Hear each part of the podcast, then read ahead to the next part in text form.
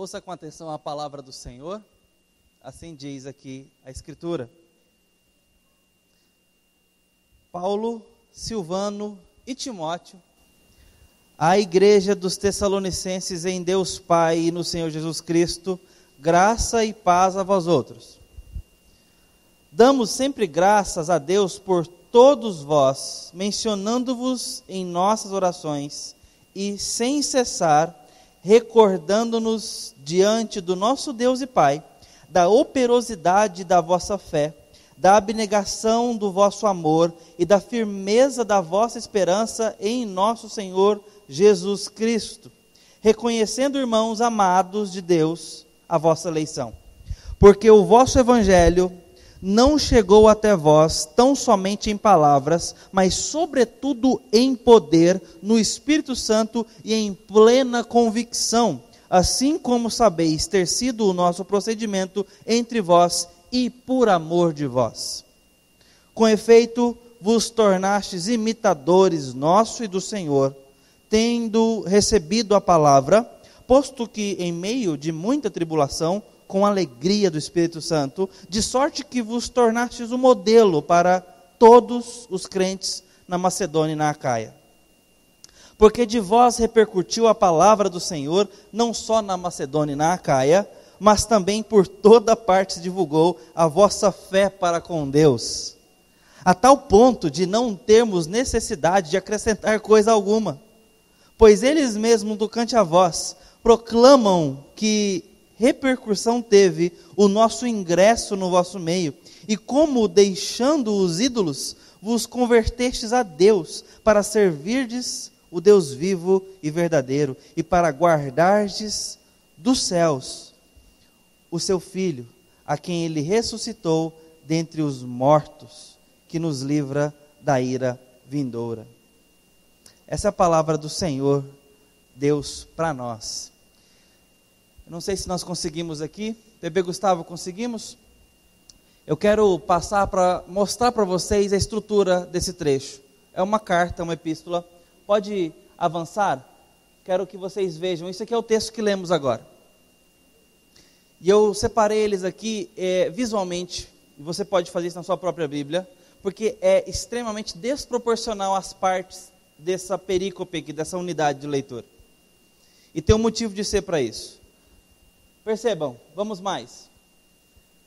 Ali em cima é a saudação inicial. Todo esse corpo de texto que vem em seguida é o que Paulo tem a dizer nessa introdução. Podemos avançar. E por fim, mais uma vez, nós temos uma saudação inicial, um parágrafo de agradecimento e, por fim, uma oração. Eu quero chamar você hoje a que nós aprendamos a orar com Paulo. Tomando, por exemplo, essa oração. O que menos Paulo faz aqui é orar. Está na cara. Está à vista nossa aqui. Mas Paulo está se preparando para orar. E ao fazer isso, ao introduzir a sua oração, Paulo está nos ensinando. Eu quero te chamar hoje para entrar na escola de oração de Paulo. Pelo menos numa aula para que a gente aprenda sobre ao que ou pelo que somos gratos. Eu quero confrontar o meu coração e o seu com as razões de Paulo em relação às nossas razões para agradecer ao Senhor. E a melhor forma de fazermos isso é irmos imediatamente para o espelho. Como é que a gente faz isso? Lidando com a seguinte pergunta: neste dia, do seu despertar até agora, pelo que você agradeceu ao Senhor? Pelo que eu agradeci ao Senhor? A noite de sono, na minha devocional matutina? O almoço à mesa? Uma gratidão que pode ser um pouco rotineira o ter chegado bem depois de uma de um trecho de trânsito. Fiz aí uma um trecho interurbano hoje, de mais ou menos uma hora. chegamos bem, é fácil que o meu coração seja levado a agradecer ao Senhor por isso. Estou dando razões aqui grandes que passaram pelo meu coração. E você? Essa é a forma de nos colocar diante do espelho hoje, para já começar a perceber a temperatura do nosso coração quanto a isso. Pelo que você agradece? De fato, ou seja, você para para agradecer o Senhor na sua oração, na sua fala, porque isso passa pelos seus pensamentos, pelo seu raciocínio, pelos seus sentimentos. Mas talvez eu poderia ir um pouco mais abstratamente para dentro e perguntar pelo que, que você anda grato. Aquele sentimento de gratidão. De repente, família, saúde da família, depois de um susto aí com Covid, depois de uma, uma lida com uma enfermidade, depois de um diagnóstico positivo, depois de um filho que chegou, pelo que você anda grato? Alguém que acabou de construir uma família ou acabou de ganhar um emprego novo, enfim, coisas que são mais permanentes, que a gente não para para agradecer pontualmente, mas parece que a gente anda grato por elas. Espero que isso faça sentido para vocês quanto faz para mim. Há coisas que eu sou grato, de forma latente, eu estou grato. Não necessariamente que eu me lembre de falar, Senhor, mais um dia eu vivi e eu quero te agradecer por essa bênção que tem sido constante todos os dias. Por exemplo, Senhor, obrigado pela liberdade religiosa do meu país. Qual foi a última vez que você agradeceu isso? Eu estou te tomando como meu exemplo, tá? Porque assim, da forma que acontece aqui no meu coração, eu estou supondo que mais ou menos acontece no seu. Às vezes liturgicamente, às vezes num determinado momento, mas na minha piedade voluntária, eu sei que sou grato por isso, desfruto disso. Qual foi a última vez que eu parei para agradecer o Senhor pontualmente por isso? Eu sou grato, mas parece que nem sempre passa pela minha intencionalidade em agradecer. Isso não acontece entre nós? principalmente aqui para pais e filhos, filhos e pais e casados, cônjuges. Tem coisas que nós gostamos no outro, somos gratos por, mas o outro não sabe.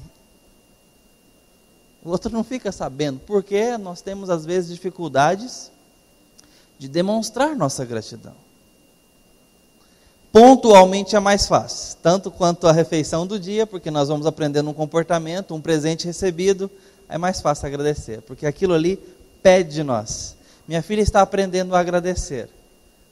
E eu fico encantado com a educação que já vai crescendo no coraçãozinho dela com relação à palavra obrigado. Nós, principalmente na vida adulta, passamos a valorizar bastante os atos educados de agradecimento. São atos que encantam a gente ela agora foi desfraldada, então ela está indo ao banheiro. E é uma com a fofura ela pedir ajuda para a gente limpá-la e depois que eu a limpo, ela fala obrigado, papai. De nada, minha filha. E dobra o papel higiênico para jogar fora. E ali vai crescendo um senso de relação com a palavra obrigado. Pelo que a gente agradece? Pelo que a gente anda grato?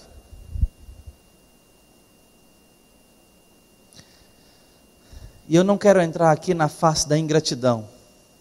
Só foi para a gente ver o nosso coração em exercício. Eu quero partir do pressuposto que nós somos gratos a algumas coisas. Que nós agradecemos. Eu fiz a minha própria listinha aqui hoje, eu sei que você tem a sua. Vamos partir do pressuposto que nós somos gratos. Eu quero é confrontar a qualidade da nossa gratidão com a de Paulo. Paulo, então, ele vai nos mostrar algumas coisas. O componente fundamental da estrutura mental de Paulo é a gratidão nesse texto.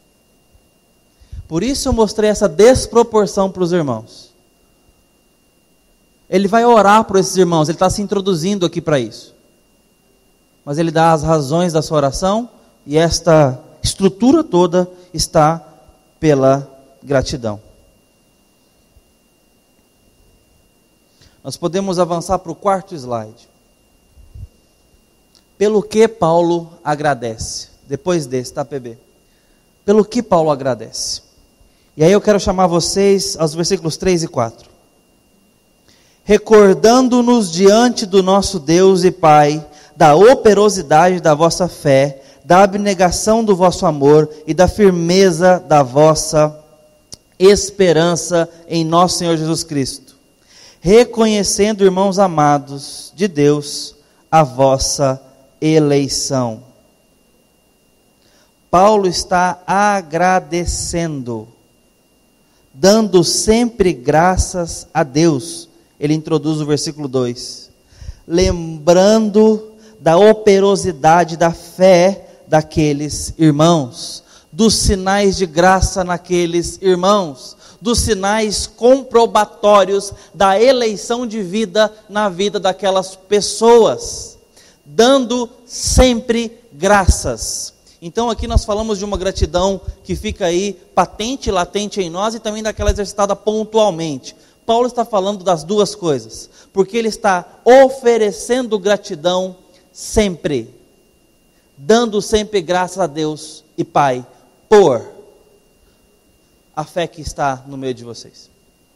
A primeira coisa que Paulo nos ensina aqui é que ele agradece pela fé que está no meio deles. Olha só, vamos avançar.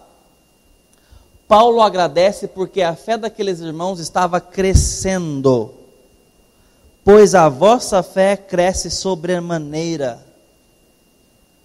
O vocábulo aqui fala sobre essa fidelidade, essa confiança em Deus. É de onde a gente tira essa ideia de crédito. Fé tem a ver com isso. Por mais que a gente traga para uma noção apenas a espiritualista ou espiritual, na semântica em português da palavra fé, a palavra grega pistis, ela vai dar a noção de fé para nós, mas também é a mesma base que nós tiramos o vocábulo de crédito, de fidelidade, de fidúcia, de confiabilidade, de garantia. Eu tenho certeza, eu tenho confiança que, eu creio, eu acredito. Essa é a ideia de Paulo. Isso, essa confiança, essa demonstração de crédito que vocês têm para com Deus, essa demonstração de fidelidade para com Deus, é evidente, porque Paulo está sabendo disso, à distância, tem noção e está atestando que está vendo no meio deles fé, por isso, Paulo agradece. Paulo se refere à crescente dependência em Deus que eles estavam demonstrando. Segunda razão de Paulo. Vamos mais. Pode passar. Paulo dá graças porque o amor deles estava aumentando. Olha só o que ele diz. Vamos avançando nessas partes aqui. Versículo 3: Pois o vosso mútuo amor vai aumentando. Olha só, quero que vocês pensem isso aqui comigo. Vamos passar. Clubes e associações de afinidade geram comunidade. Quem aqui é da época do Orkut? Um ótimo exemplo. Deixa eu saber. Orkut? Hum. Temos bons representantes. Orkut foi uma rede social que faleceu. Ela surgiu e faleceu um tempo depois, mas teve sua relevância. Mas tinha uma coisa ali dentro chamado comunidades. Não servia para nada, a não ser para você falar que fazia parte comunidade era isso. Interesses em comum de um certo grupo. Por exemplo, eu gosto de coca gelada. Beleza, muita gente gosta de coca gelada, então todo mundo fazia parte daquela comunidade. Eu bebo água de torneira. Esse aqui já é um pessoal mais radical, que vive mais perigosamente. Tinha lá o grupo do eu bebo água de torneira. Tinha o grupo do já arranquei o tampão do dedão jogando na rua. Tinha o grupo desses. Tenho pontos no queixo. E por aí vai. Pessoas. Isso não servia para nada, gente, mas era uma comicidade para a gente falar que pertencia a um determinado grupo que se identificava ali. Ok? Comunidade. Estou dando esse exemplo meio aleatório para reforçar o fato de que muitas coisas nos agregam. em afinidade. Muitas coisas nos colocam juntos, como clubes, como associações, como times de futebol, como viés, orientação, qualquer coisa que nos identifica com o outro. Isso pode ser algo que nos coloque juntos aqui num pacote. Os certos gostos para entretenimento, certos personagens que você gosta, tipo de filme, tipo de esporte, tudo isso serve para isso. Mas vamos avançar. A igreja é idealmente diferente desse padrão, ela é composta por pessoas tão diferentes quanto possível. Não dá para falar que a igreja funciona como um clube. Porque ela é completamente desestruturada para essa função, para essa função. Não há aqui nada que propague ou que publique o interesse comum dos gostos pessoais. Time de futebol, gosto para música, gosto para filme, roupa. A igreja sempre foi composta por pessoas. Jesus fez questão de tirar as divisões que havia no culto, onde pessoas se juntavam e falavam: aquelas ali que é de uma determinada outra cultura fica do lado de lá. E ele então fala sobre o muro que havia, porque os judeus não aceitavam os gregos. E certamente o contrário poderia ser recíproco, muito provavelmente. A gente não tem essa ênfase na escritura, mas isso é muito provável. E Paulo luta com isso em várias de suas cartas. Jesus mesmo toca nesse assunto ao mostrar que a sua obra é para não haver distinção de pessoas perante eles, perante ele e perante o evangelho. O evangelho é democrático no sentido de alcançar a todos e toda cultura. Então, nos promover um interesse em comum diferente. Ele. Pessoas distintas, unidas em Cristo. Pessoas das mais estranhas possíveis umas às outras, unidas numa única voz, a de Cristo ovelhas distintas, nada padronizado, mas com um padrão unido pelo amor. E é isso que Deus está nos revelando aqui através de Paulo. O amor que crescia de uns para com os outros era a liga que unia um diferente ao diferente. Eles se amavam. E isto, a diferença, era a razão para o ódio existente no mundo antigo envolvendo a igreja. Havia muito propagação de agressão, de é, sectarismo, eles tinham muitos problemas culturais. E havia dentro da linhagem cristã, ou da linhagem hebreia, uma superioridade deles para com os gentios, que são aquelas pessoas que são de fora do abranismo. Nós, nós somos estranhos à aliança abraâmica por cultura. Nós somos os ocidentais brasileiros, latino-americanos. Nós estamos longe disso. Mas a graça chegou até nós. E somos tão filhos de Deus quanto os descendentes de Abraão. Ali que foram alcançados pela fé. Afinal de contas, Paulo trata desse assunto no seu livro, na sua carta aos Romanos. Fala, você quer saber quem é o verdadeiro israelita? São os da fé. Isso não tem a ver com sangue. Tem a ver com fé. Paulo agradece essa fé, a evidência dela, mas não basta apenas ter fé. Essa fé nos leva à comunidade do amor. Não são as nossas semelhanças que nos unem. É o amor, é a decisão de nos amar uns aos outros, de nos amarmos, tolerarmos e caminharmos. A fé nos leva para isso. E isso, queridos irmãos, é coisa estranha para o nosso tempo. Amar o outro apesar de suas diferenças. É coisa para o nosso tempo, gente? Isso é estranho. Isso é estranho. Paulo é grato porque ele sabe do poder disso que só Deus poderia fazer. Isso faz parte da sua gratidão. Olha só, vamos mais. Pode avançar mais um, bebê. Ricas e pobres, cultas e incultas, práticas e não práticas, sofisticadas e simples, aristocratas e plebeias, disciplinadas e distraídas, veementes e despreocupadas, extrovertidas e introvertidas, e tudo que se situa no meio delas. A igreja é diferente. A única coisa que mantém essas pessoas juntas é a dedicação a Jesus Cristo, a devoção a que a ele que compartilha, proveniente do indestrutível amor que ele demonstrou por elas. Porque o vosso amor vai aumentando. Deixa eu trazer uma citação do Carson aqui para vocês. Olha só.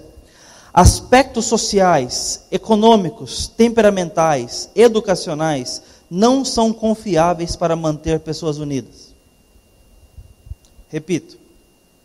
Aspectos sociais, econômicos e temperamentais, educacionais não são confiáveis para manter pessoas unidas.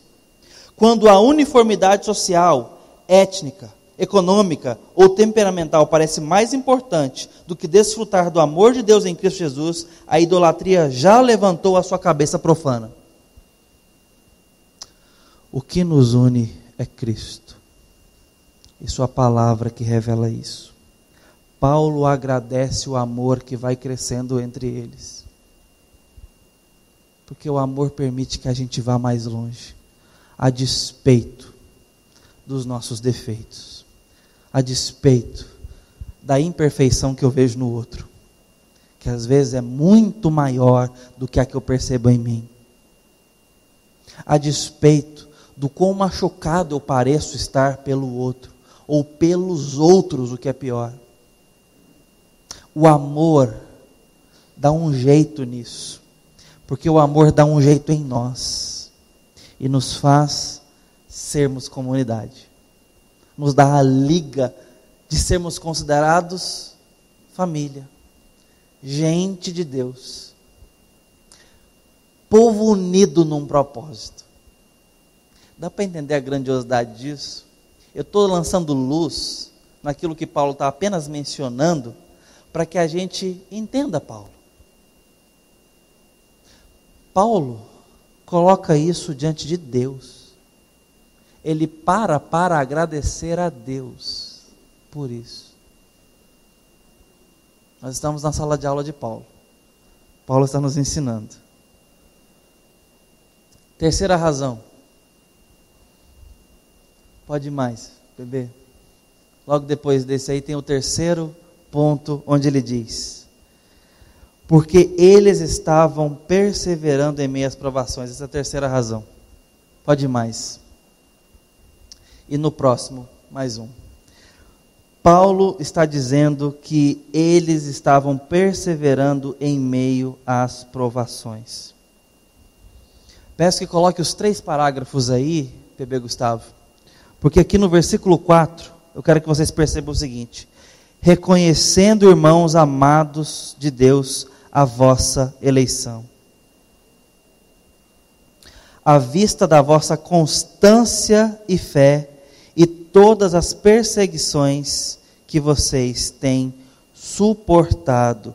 Esses irmãos, versículo 6, com efeito vos tornastes imitadores do nosso Senhor, tendo recebido a palavra, posto que em meio de muita tribulação, com alegria do Espírito, de sorte que vocês estão se tornando modelo para muitos outros aí, que estão olhando para esses irmãos e estão tendo esperança pelo testemunho deles.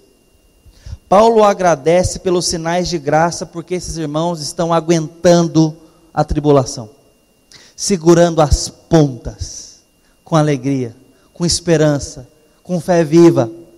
Qual o nosso testemunho nessa pandemia, como povo de Deus? Algo fantástico está acontecendo. Triste, difícil, porém ímpar em termos de oportunidade. Estamos vivendo algo global. O que está nos acometendo aqui está sendo ah, é ocorrência no Japão. No mundo todo. Logo, as atitudes que o mundo está tomando são personalizadas para cada região, para cada cabeça, para cada sentença. Este é o momento em que a igreja está lidando com o mal comum. O nosso problema ao pegar o elevador e ir ao mercado, ao ir e vir trabalhar, é o mesmo problema do vizinho. É o mesmo problema do parente incrédulo qual testemunho nós temos dado diante dessa oportunidade ao enfrentarmos um mal comum? Esse sol brilha para todos, essa chuva caiu sobre todos. Qual a nossa perspectiva? Ensinada. O que, que nós estamos propondo para o mundo? O que, que nós estamos propondo para aqueles que não têm a mesma esperança que nós? Desfrutando apenas a nossa esperança? Lambendo os dedos depois de uma farta refeição à mesa do Senhor? Ou nós estamos compartilhando esperança?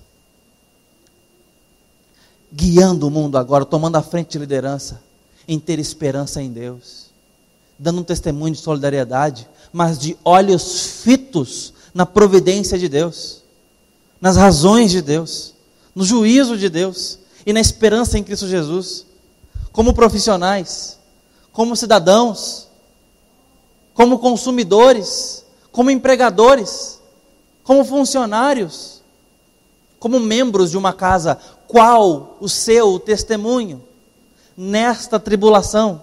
Esses irmãos perseveravam, esses irmãos deram testemunho de imitação de Cristo. E Paulo coloca isso diante de Deus como gratidão, Senhor, muito obrigado, porque eles estão dando bom testemunho na tribulação eles estão gerando esperança para aqueles que estão perto dele, eles estão olhando para essa igreja, Senhor, e estão tendo fé em Ti e glorificando o Teu nome, e eu te agradeço por isso. Paulo está grato por conta de outros, Paulo está feliz por causa de outros, Paulo está grato por conta da fé de outros, da esperança de outros, de estranhos. A única coisa que você não vê aqui é Paulo agradecendo tão somente por conta daquilo que lhe aconteceu. Do prato de comida que ele comeu, da guarda de Deus sobre ele, de uma viagem bem-sucedida, do livramento de uma enfermidade Ao que Paulo certamente é grato e agradece ao Senhor. Mas se ocupa diante de Deus com o seu coração em dar permanente, sempre repetida, graças a Deus por conta desses estranhos que têm se amado, que têm crido no Senhor e dado bom testemunho na tribulação. Os irmãos percebem o que está acontecendo aqui? Paulo agradece porque esses irmãos estão crescendo na fé. A pergunta que fica é: o orgulho de Paulo, portanto, é mais louvor e gratidão a Deus expresso diante de outras igrejas. A pergunta que fica, portanto, é: eu me importo com a igreja?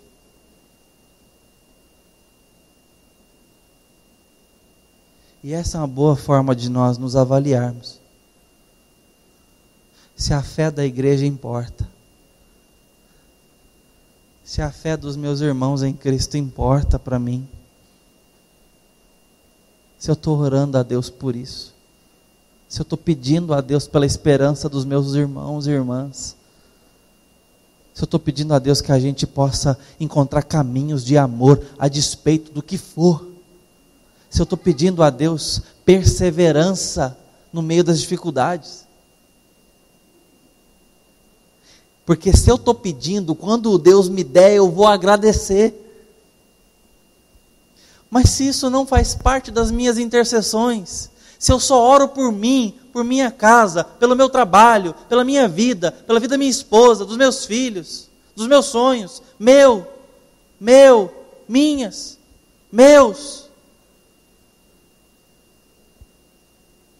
Quando Deus der a graça dele sobre os meus irmãos e irmãs, não vai ter gratidão. Porque eu não estava valorizando isso antes. Eu não estava sofrendo a falta disso antes. Então, que bom. Talvez eu fique feliz, contente.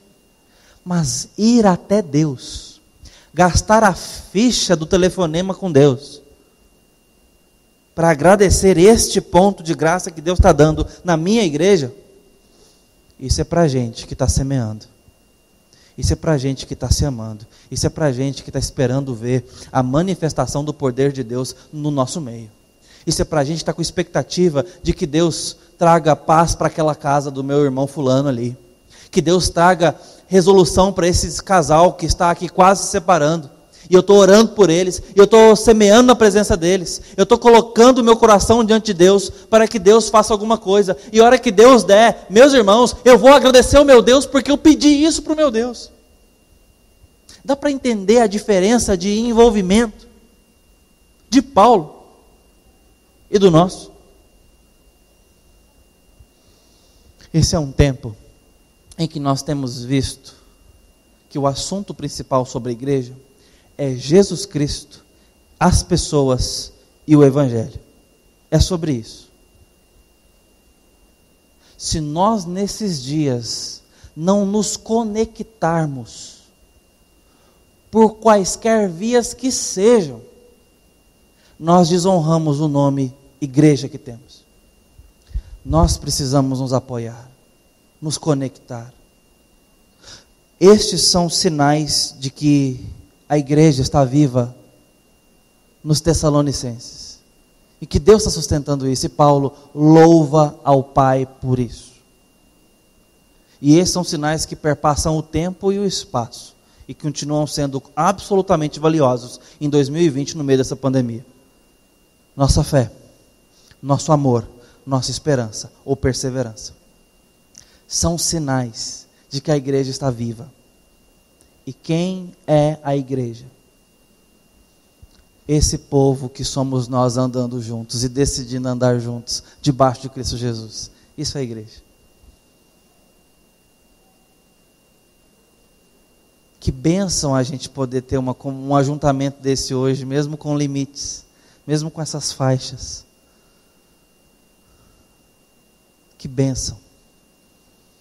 Porque pode haver tempo, e esse tempo já existe para muitos irmãos hoje no globo, na terra, que eles não são permitidos, não por conta de pandemia, mas por conta de perseguição religiosa. Não existe igreja num bairro. E tem gente que despreza isso no Brasil. Esse privilégio santo porque a regra, esse é o normal.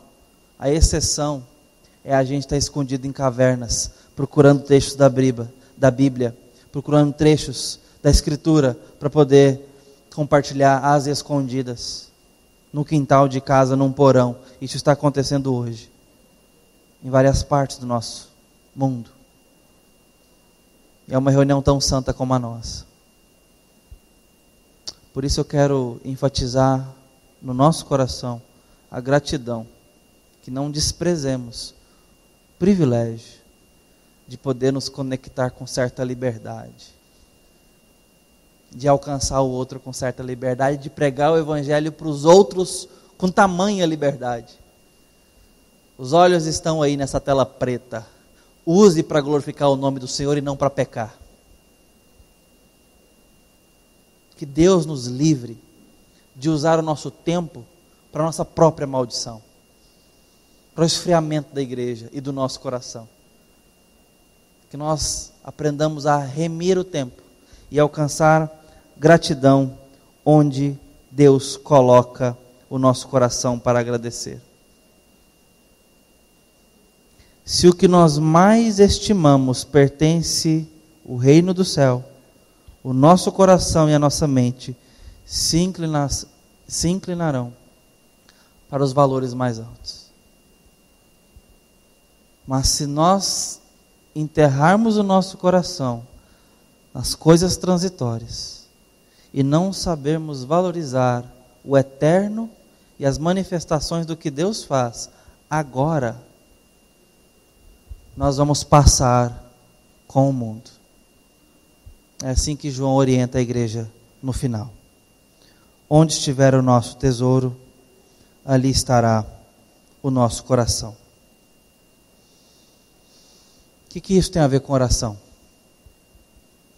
Paulo então ora no final. Ele agradece a Deus. Ele chega por fim a ponto de dizer: Senhor, esses são os meus irmãos e irmãs. Queridos, o que isso tem a ver com oração? Tem a ver que oração não é sobre eu e Deus. Oração é sobre o Senhor e a nossa aproximação do Senhor. Tá, pastor, mas e o que, que Paulo está fazendo? Ele está se aproximando do Senhor. A diferença é que ele não chega como Caim. Lembra da oração de Caim? Oração porque ele estava falando com Deus. Qual foi o problema de Caim, meus irmãos? Depois que matou o irmão, ele não pôde responder a pergunta de Deus. E Deus nos faz essa pergunta quando chegamos a Ele em oração: Onde está o teu irmão? Caim tem que chegar sozinho e se apresentar apenas a si mesmo para Deus, porque ele não tem o seu irmão para apresentar. Muito pelo contrário, ele matou o irmão dele. Oração é sobre Deus. Depois, sobre nós nos achegando a Deus. E nós não somos permitidos a nos chegarmos individualisticamente. A gente tem que se achegar como sacerdote do outro intercedendo pelo outro. Vamos fazer um trato? Eu oro por você, você ora por mim. Ontem de madrugada eu recebi, hoje de manhã na verdade, né? Recebi uma mensagenzinha bem de manhãzinha. Pastor, estou orando por você. Irmãos, é sobre isso. É sobre a gente se cuidar. Paulo entende isso. E traz para a sua espiritualidade, para a sua vida e para o seu cotidiano. Eu oro por você, você ora por mim. E quando Deus abençoar a sua vida, saiba que vai haver, na minha relação com Deus, gratidão pelo que Ele está fazendo na sua vida. Porque eu tenho pedido a Deus por você. Que Deus nos ensine a ser igreja assim. Que Deus me ensine a dobrar os joelhos pela nossa igreja. A lembrar dos nossos pedidos de oração que passamos semanalmente. Irmão, se a gente tira um pedido ali é para dar. É porque já tem um tempinho que está ali, tá? E a gente está renovando. Não se ofenda. Peça de novo. A gente tira um mais antigo e põe o seu para que circule o anseio da igreja de ore por mim. Eu quero orar por você. Nós temos orado uns pelos outros, essa é uma forma de nos ajudar a lembrar dos motivos. Que Deus nos abençoe e nos ensine. Vamos falar com Ele. E nesse momento, com certeza é tempo oportuno para que você já exercite o que conversamos. Não ore por você, não. Ore por outros. Não ore pelos da sua casa, não. Ore por alguém, por alguém mais distante, mais estranho.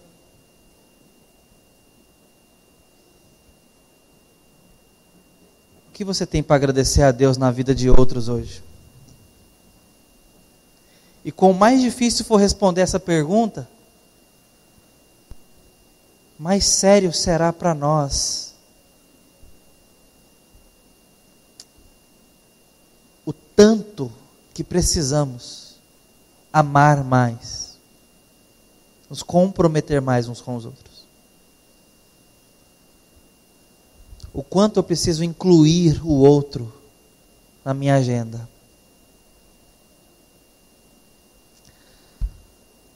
Ó Deus, que o teu Santo Espírito nos guie na tua palavra, que ela faça os desígnios do Senhor acontecer em nós, nos exortando e corrigindo, nos levando à fé, ao amor, à perseverança, à união, à comunhão, coisas que só o Senhor pode promover em nós. Mas em especial, quero que esses motivos, te peço isso porque o Senhor deseja isso, sejam razões sinceras do nosso louvor diante do Senhor pela vida de outros. Nos ensine a orar uns pelos outros nessa igreja, papai. E naqueles que se aproximam dessa igreja, ou que ouvem as mensagens dessa igreja. Promova isso em nós, porque esse tempo precisa. O mundo precisa. Nós precisamos. Em nome de Jesus. Amém.